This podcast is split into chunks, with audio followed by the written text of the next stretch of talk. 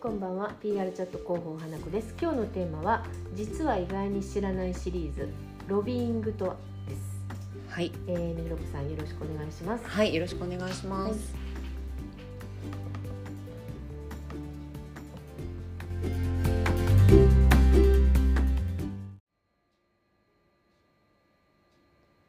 えー日常的な広報活動では知る機会ないですよねロビーングってロビングはなかなか、うんはい、聞いたことはありますけど、どういったことやってるのかとか、あんまりわからないですね。そうですはい、おっしゃるようにロビーングって聞いたことはあるけどうんどんなふうにやるのとか、うんそもそもどういうことだったりとかあのあるかと思いますね。はいで企業がこのロビーングっていうと結構こう奇抜な言い方なので、うん、あのパブリックアフェアっていう優しいニュートラルな言い方にしてまうすん。特に上場企業はロビーングっていうとなんかこう取りに行くぞみたいな、はい、はい裏でなんかや画策してる政治的な意味をそうなんか感じますよ ね。感じるの であのふわっとパブリックアフェアっていう言いへー方をやししてますね、はい、でも同じことです同じこと。はいうん、で実際まあどういうことをしているかなんですけれども、まあ、想像でしか知らないその企業さんとか候補さんもまあ少なくないでしょうかっていう話をしましたうん、がはい、広報さんであればご存知の通りもともとやっぱり PR ってパブリック・リレーションズというくらいですから、この S「図」の S ははい、企業や主張したいえー主がいますよね。はい、その周りにたくさんのステークホルダーが存在していますが、うんうんそのステークホルダーの S のことなんですよ。うん、複数いるということで複す数いるねという。ことです、はい、だから複数いるステークホルダーとの良好な関係、うん、うん、その S なんでやっぱりその人たちはあらゆる業界の人たちなわけですから、はい、その人たちへ、えー全てにですね一人でも多く共感だったり、うん応援を生むコミュニケーションのことですはい、なのでロビーングって知らないわとかパブリックアフェアって何っていうのだと PR 知らないっていうのと同じなんですよ海外ではへえ、そうなんですねだ。から海外ではもう PR イコールロビーングパブリックアフェアですあだから大統領選の裏側で、はいそのなんか候補者をやっぱり応援するとかうんうんうんうアんピールするとか戦略を練っていくっていうのはもう必ずあのあの裏側には PR 会社がついてますかあ、ら、うん、もしくは PR パーソンがついてますかうん、ら、うん、うん、大事なことなんですよねうん、実は。はい、はい。いでやなんかそういう大きい大規模なイメージがあります、そのオリンピック誘致するみたいなうんもうそなのるほど国とか政治を動かすぐらいのまあ、そういう大規模なイメージがあって、なんか個人の PR パはいはいはいーソンとかではなんか到底できなさそうというなるほどなるほどかそんなイメージが私はあるんですなけるどほどですねなるほどその海外では媒体へ載せるっていうことと同じくらい大事に扱われているのがパブリックアフェアへえなので、えっと、本当にあの PR 会社イコールこう会社もの候補さんもそれをやっておられるところは多いですね海外ではね。分かりやすいところで言うと、まあ、大規模とおっしゃいましたけど、スポーツ開催地の誘致、うんうんうんとか、まああのああいうなんでしょう、うん、ちょっとしたこうなんでしょうね表彰式もそうだしはいお祭りもそうだし、はいああいう開催地の誘致を行う裏にもやっぱり PR パーソンがいるっていうことだったりするのでね、その国に、まあ、例えばスポーツ開催地だったら。えっと、その国に他国に対していろんな側面で魅力的であるということうをん知ってもらう活動なんですよね。はいでそのためにいろんなことがあるわけなんですけどももちろん戦略のもとであらゆる方法を駆使していきますはいで、えっと、PR もそうですけど一度決めたらそれをずっと1年やり通すんではなくて常に変化するのではいこういうことが起こったらこういう対処をするみたいなシミュレーションもまで戦略化されてますうーんまあそういうふうになるととてもとても大規模になって、はいうん、と人数もやっぱりシステムとかも必要になってきますし、はいえーすごいき時間のかかるものもうそれこそ本当に完全にやろうと思ったら3年前とかからうんもうそうですよやっねていかないといけないのでねすごく「いやロビングやりたいからちょっと実はさ」みたいな「半年先のこれがさ」とか1年先のがっていうのもやっぱり相談あるにはあるんですけど、はい大抵あの戦略っていうところまでは追いつかないので、うんまあ、目先でできることしかできないっうていうんことになりますよね。うんはいまあ、そこにその当然のことながらそのスポーツ観戦であれば、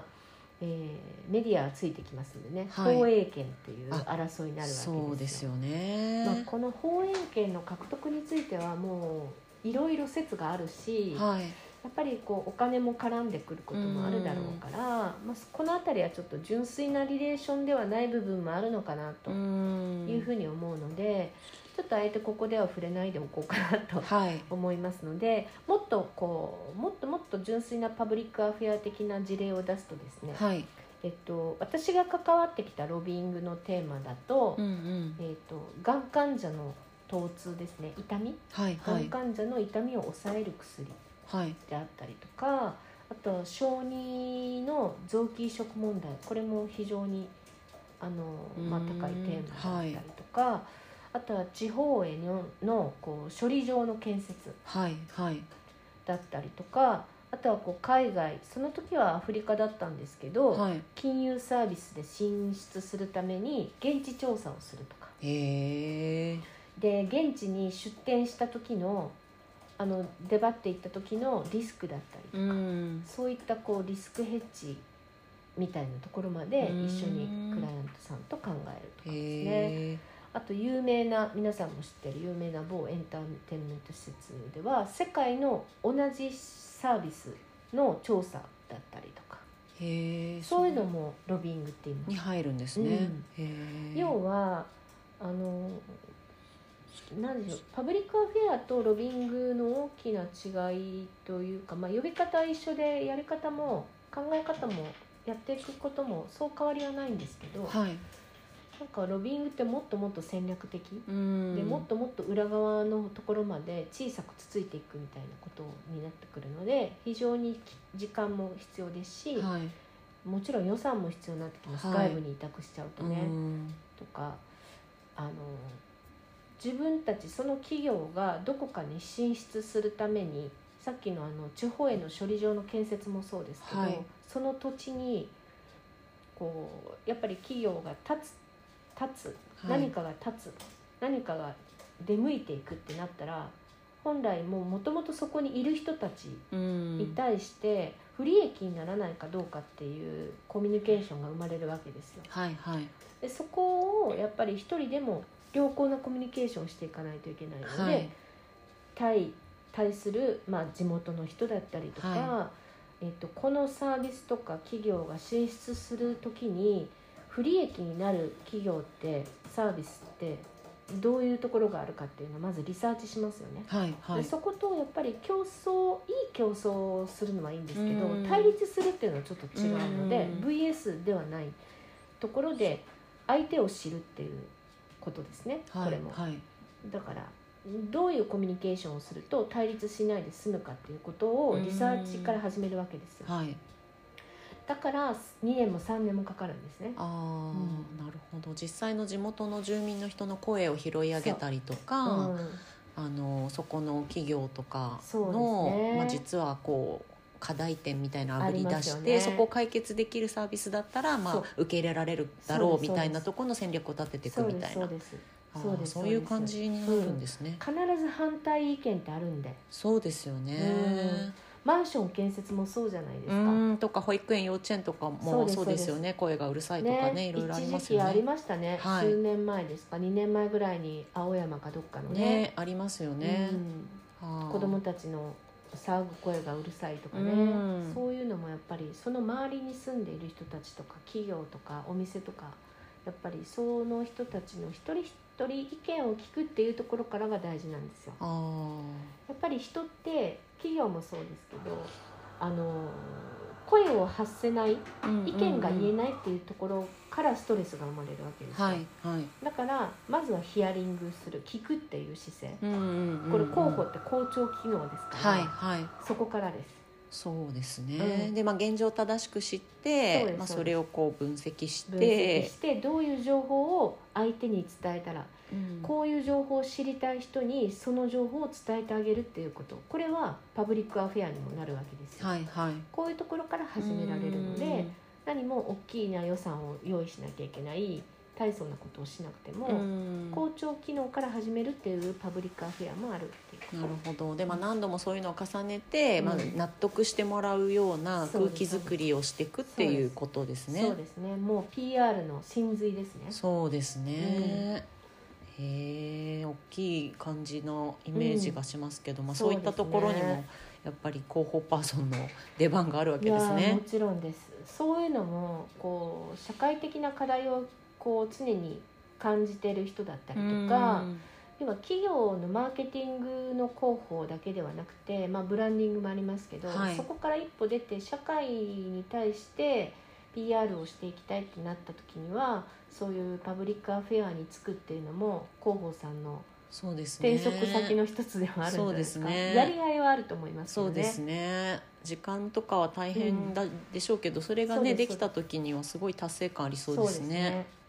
あの私がさっき関わってきたロビングでいうとこう小児の臓器移植問題とかありましたけど、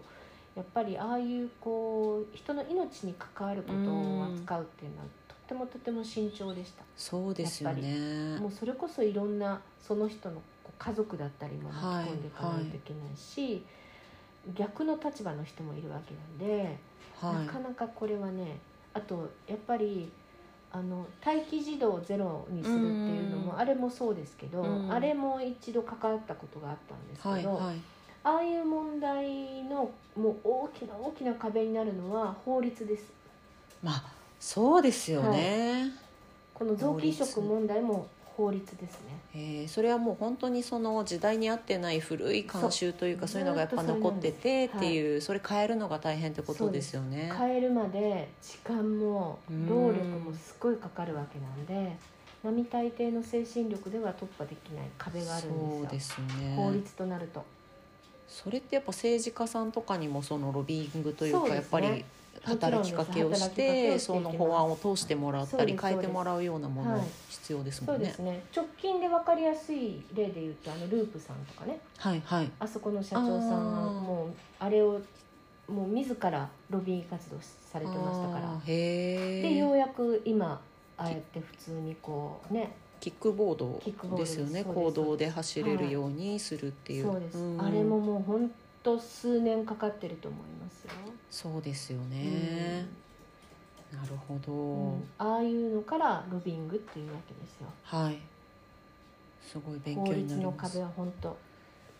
そ大変うでですすね。これだけはすごい。まあでもねさっきあの申し上げたみたいに広報さんでもできることっていうのがあるうんうんうのんでまずは校長機能から作るっていうことはいはい。はいいやすごいやりがいのありそうなお仕事そうだなですとね思いました。もう本当にあの公の電波では言えないこともたくさんありますよね。あるのでき今っと。日はギリギリのところをそうですね。お話ししましたんでまたなんかとね個別に話聞きたいっていうんだったら全然 ね話ぜするのひで、なんか DM とか送っていもうただけ全れば然はいぜひぜひはい、はいありがとうごあざいりがまとうしございたま。した。